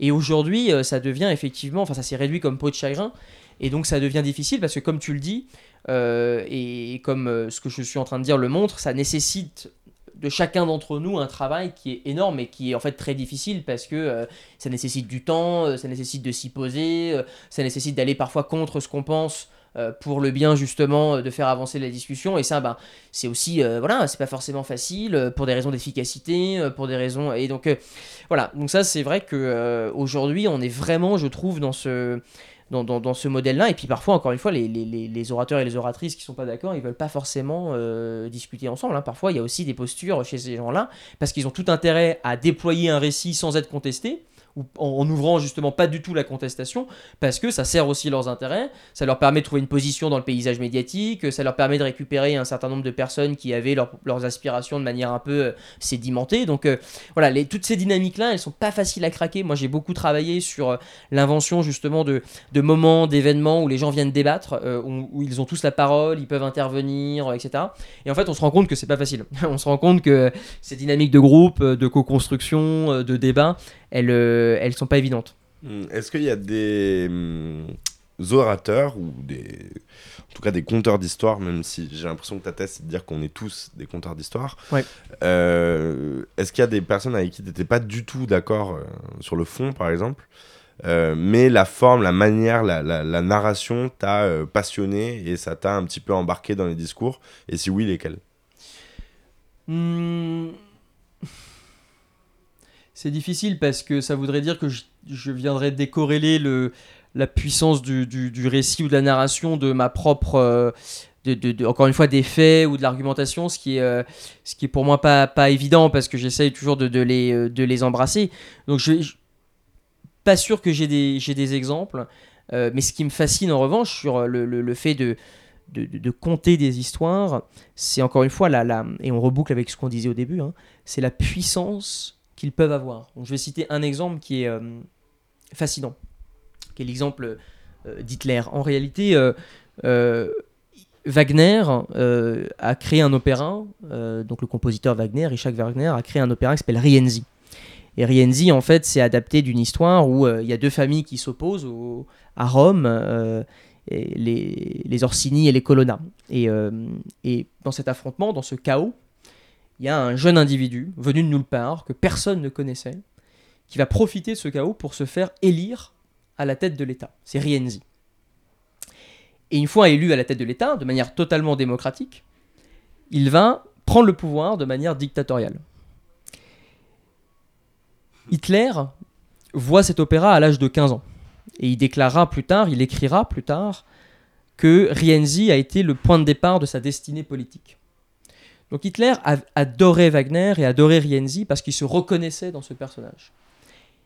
Et Hitler, euh, c'est la personne qui sort un peu de nulle part, qui prend le pouvoir de manière totalement démocratique et puis qui, euh, à un moment donné, empare garde le pouvoir de manière euh. euh, dictatoriale.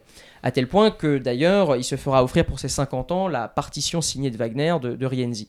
Tout ça pour dire que Hitler n'a jamais nié, par exemple, qu'il y avait euh, une interpénétration essentielle entre la fiction et la réalité. Hitler adorait Rienzi, il s'identifiait totalement à ce personnage.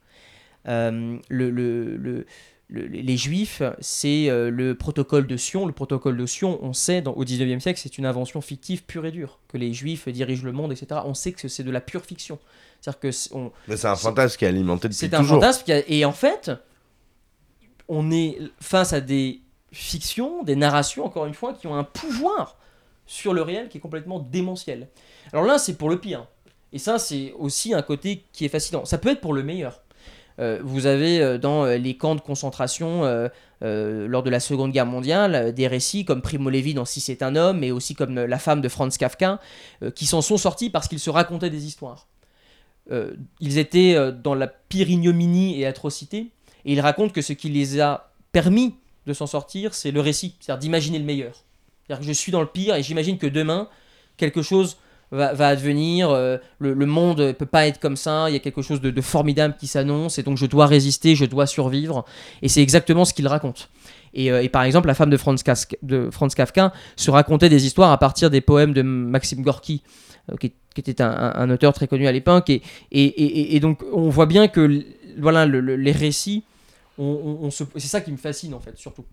C'est cette capacité de, de l'interpénétration en- entre les deux. Et, d'ailleurs, ça fait peur. hein. ça, fait peur parce que euh, Umberto Eco, le, philosophe euh, et penseur italien, euh, a, créé toute son œuvre sur la, hum, oui, l'interpénétration, l'interrelation entre récits fictifs et réalité. Et il en avait peur. Et en fait, quand il écrivait des fictions, parce qu'il a écrit des essais et des fictions, quand il écrivait des fictions, il a, à un moment donné, il a écrit que il fallait qu'il y ait un pacte avec mon lecteur. Et le pacte avec le lecteur disait que, attention, ce que je raconte, c'est de la fiction. Ne, le prenez pas pour la réalité. Il avait besoin d'écrire ce pacte-là parce qu'il voyait bien qu'à travers sa fiction, on commençait à induire des choses qui potentiellement laissaient que peut-être ça existerait, etc. Et donc il en avait tellement peur, et il a travaillé sur ça, qu'il avait dit non, non, mais on va signer un pacte, et euh, c'est faux, ça c'est du domaine de la fiction. Et, euh, et quand on en vient à ça, c'est qu'il y, a bien, euh, y a bien un sujet. Et, aujourd'hui, c'est pour ça que, euh, et on en vient à un conseil, c'est que voilà, toutes les, les belles histoires qu'on entend, les récits qu'on entend, il faut tout de suite remettre la vigilance à un moment donné. On peut se laisser embarquer, il n'y a pas de problème, hein, les récits sont là pour ça aussi. Mais à un moment donné, il faut soi-même remettre la vigilance et essayer de se dire, bah, je vais essayer de faire baisser la partie de l'affect hein, émotionnel ou d'immersion, on appelle ça l'immersion dans le récit, pour revenir à une analyse qui est un peu plus factuelle et qui permet justement de rebalancer et de, reprendre un peu de recul. Mm. Et dans la puissance de la narration, euh, justement, c'est que l'histoire permet de faire passer des messages. Euh, et tu vois, je sais que moi, j'ai été très marqué par euh, des, romans du style, des romans initiatiques. Et la puissance de la narration, bien plus que sur du factuel. Oui, alors ça c'est très connu, c'est très documenté et ça existe euh, et ça correspond en fait à probablement ce que l'on est au sens de notre essence euh, d'être humain. Euh, Roland Barthes, le, le sémiologue français de la deuxième partie du XXe siècle, disait que nous sommes les seuls êtres, le seul animal capable de raison, d'esprit scientifique, rationnel, et en même temps de poétique, c'est-à-dire de récit et de fiction. On est le seul animal sur Terre capable des deux et de d'interpénétrer les deux, ou alors au contraire d'avoir une analyse purement scientifique et factuelle, ou une analyse qui est plutôt du domaine du récit et de la fiction. Donc ça, c'est quelque chose qu'il faut d'abord reconnaître, c'est que c'est notre nature. Euh, sur toute chose, on peut avoir, euh, par exemple, la table qui est euh, face à nous en ce moment même, je peux l'analyser d'un point de vue purement rationnel, avec des mesures de distance, de poids, de couleur, où je pourrais détailler la couleur du bois, etc. etc. Mais je pourrais très bien considérer cette table d'une manière symbolique, euh, lui inventer une histoire, euh, euh, la projeter dans un futur, imaginer qui l'a fait, dans quelles conditions.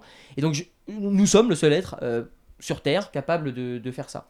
Et, à tel point que les, auteurs ou ceux qui tentent de faire passer des messages, eh bien, ont toujours reconnu cette dualité-là. Et, et par exemple, les, les classiques au XVIIe siècle, donc La Fontaine, Racine, Corneille, euh, avaient une devise qui était plaire et instruire. Et ce que dit La Fontaine euh, euh, ce que dit La Fontaine, il, dit la chose suivante, il dit si je veux instruire, si je veux faire passer des messages, grandir mes lecteurs, pour les intéresser, il va falloir que je plaise. Autrement, je n'y arriverai pas. Autrement, finalement, je n'arriverai pas à faire passer mes messages s'ils sont simplement présentés de manière factuelle. Parce que, et ils le disent, parce que, en fait, nous sommes comme ça. C'est-à-dire que c'est la c'est une des manières, euh, et peut-être la plus euh, enthousiasmante, celle qui nous convainc le plus en réalité, qui, qui, fonctionne avec nous. Et ça, encore une fois, c'est totalement passionnant. C'est-à-dire que on est toujours dans cette tension de passer des messages, alors en l'occurrence dans ce qu'on se dit depuis tout à l'heure, bah, qui sont quand même très importants, parce qu'il s'agit quand même de notre destinée, de notre futur, mais en même temps d'une manière euh, qui puisse nous engager, sur lequel on va décider d'écouter une heure, deux heures d'une émission, ou alors de lire euh, des, centaines de pages sur un sujet. Et là, c'est le côté plaire qui est nécessaire, parce que c'est comme ça qu'on garde l'attention, qu'on la capte, qu'on la maintient, qu'on éveille la curiosité. Même qu'on fait euh, passer le message et qu'il soit retenu. Et qu'il soit retenu, parce que là, c'est un... Bon, ça, c'est totalement vrai, parce que grâce au récit, eh bien, la réalité que vous décrivez devient visuelle. C'est-à-dire que vous êtes capable d'en avoir une représentation. Vous êtes capable de vous imaginer la situation. Si vous pensez au roman que vous lisez, au récit que vous écoutez, eh bien, vous êtes capable de savoir où on est, quand on est, qui prend la parole, et vous avez des détails. Donc, vous êtes capable d'imaginer la situation. Et ça, c'est très puissant dans notre cerveau, parce qu'on sait que cette visualisation-là, en tout cas la mémoire, est gravée de manière beaucoup plus importante. On sait également, ça a été prouvé scientifiquement, que l'hyper-émotion, en tout cas une émotion forte, provoque l'hypermémoire.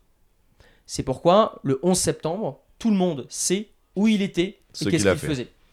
Hyper émotion égale hyper mémoire. vous vivez un accident, vous descendez dans la rue, un accident se passe devant vous, il est dramatique, vous savez, vous allez retenir exactement quand c'était, où c'était. Ça provoque immédiatement ça. Les récits sont des déclencheurs d'émotions.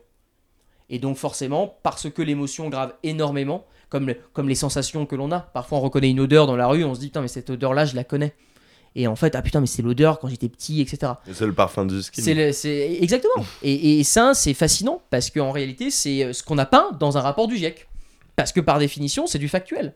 Donc c'est ni bien ni mal, c'est juste une reconnaissance de ça. Et comme on est des animaux conteurs d'histoire, ben, en réalité, on a besoin de ça euh, pour, euh, pour finalement aborder le réel. Et, euh, euh, et, ça rend la chose euh, d'autant plus compliquée. on arrive bientôt à la fin, mais j'ai une question avant de te poser ma dernière question. on en a parlé déjà quand même tout au long de ce podcast, mais aujourd'hui, toi, comment t'imagines ou quels conseils tu donnes pour essayer d'imaginer tu vois, souvent on parle du, roman national, qui est un, un liant fort des sociétés. Euh, aujourd'hui, on a des enjeux capitaux à faire face. Comment est-ce qu'il faut faire ou quels sont tes conseils pour faire émerger des nouvelles narrations du futur qui soient à la fois euh, positives et qui donnent envie à tous de, de, faire les efforts nécessaires pour s'en sortir et en même temps être conscient de euh, l'urgence sans être, comme tu disais, un petit peu dans des discours collapsologues, bien que il y a énormément de collapsologues avec lesquels j'ai pu parler.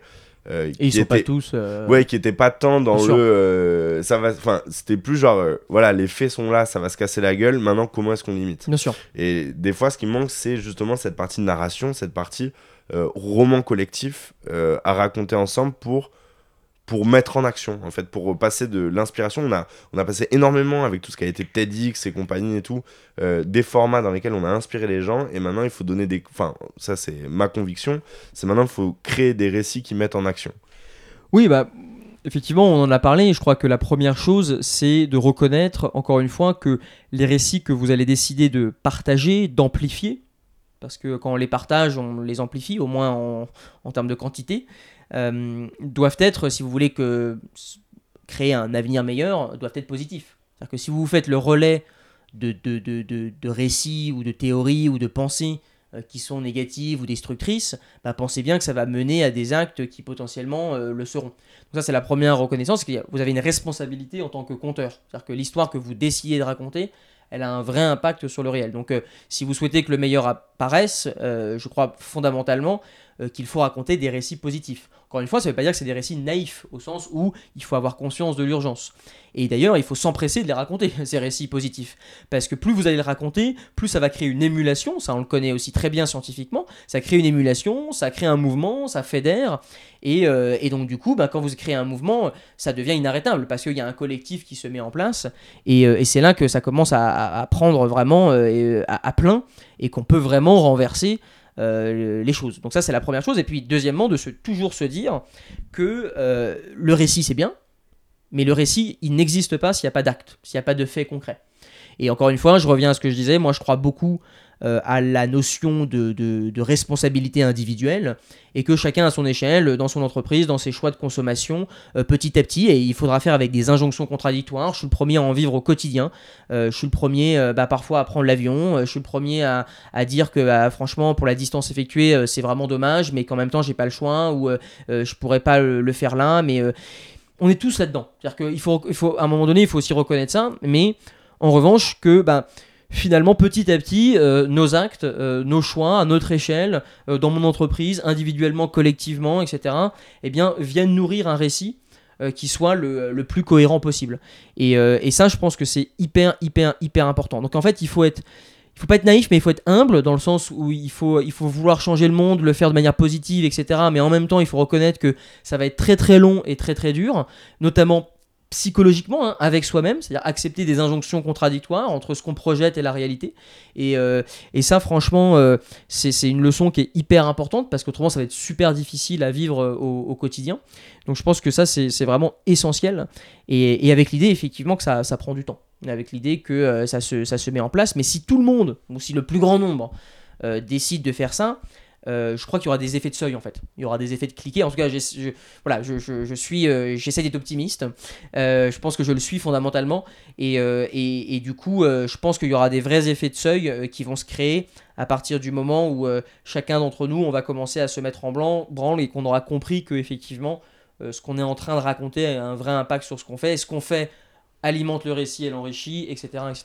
Et est-ce que même culturellement, en fait, rendre je sais pas moi, l'utilisation de l'avion euh, sur des courtes distances. En fait, euh, tu vois, un peu comme il y a des effets de mode, et ben en gros, euh, dans le récit, enfin, rendre ça naze en fait. Naze, c'est Ouais. un truc de naze de prendre l'avion, c'est un truc de naze. de Mais je crois que c'est en train de. Ouais, ouais, dans certains pays, je pense que c'est en train euh, d'arriver. Après, c'est forcément très complexe parce qu'on est dans des économies mondialisées, euh, parce que euh, on a pris l'habitude de, de voyager. Voyager est devenu quelque chose de très simple et de, de- de très facile, parce que. Il y a un truc à faire, un truc et à un la truc mode. à faire et un truc à la mode. Donc tout ça va prendre effectivement, tout ça est, est- est hyper compliqué.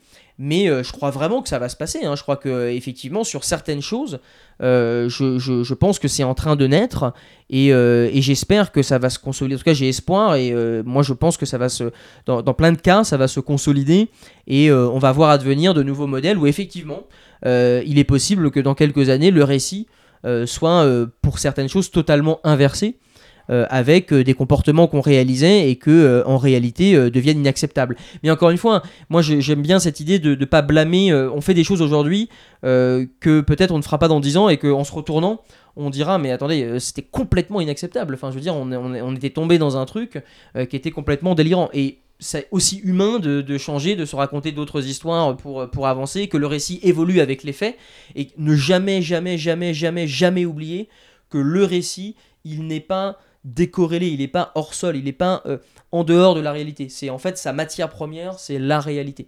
Et donc c'est ça qui est, qui, est, qui est, super important. Et donc l'idée c'est de se mettre en chemin euh, à son échelle et, et oui, et pas à Se pas pour, changer. Ouais, exactement, exactement. Euh, dernière question, question que je pose à tous mes invités. Pour toi, c'est quoi un acteur du changement? Bah, Pour moi, un acteur du changement, c'est quelqu'un qui, au quotidien, encore une fois, essaye de faire bouger les choses. Euh, que ce soit des choses au niveau euh, de l'organisation dans laquelle il travaille, dans la manière qu'il a de faire. Euh, moi, je suis quelqu'un, par exemple, qui m'ennuie très rapidement, qui est très impatient, qui adore les codes pour pouvoir les casser, qui adore les 15 pour pouvoir en sortir. Je crois qu'un acteur du changement, parce que c'est le mot même de changement, c'est celui qui va réussir à toujours percuter de façon bienveillante, mais en même temps parce que il a ce rôle-là, la réalité, pour la pousser un peu plus loin. Donc moi, je, me, dis toujours, parfois j'adore faire des, conversations ou des réunions ou des événements où je suis totalement d'accord avec l'invité, mais je vais poser une question en jouant l'avocat du diable parce que ça fait avancer la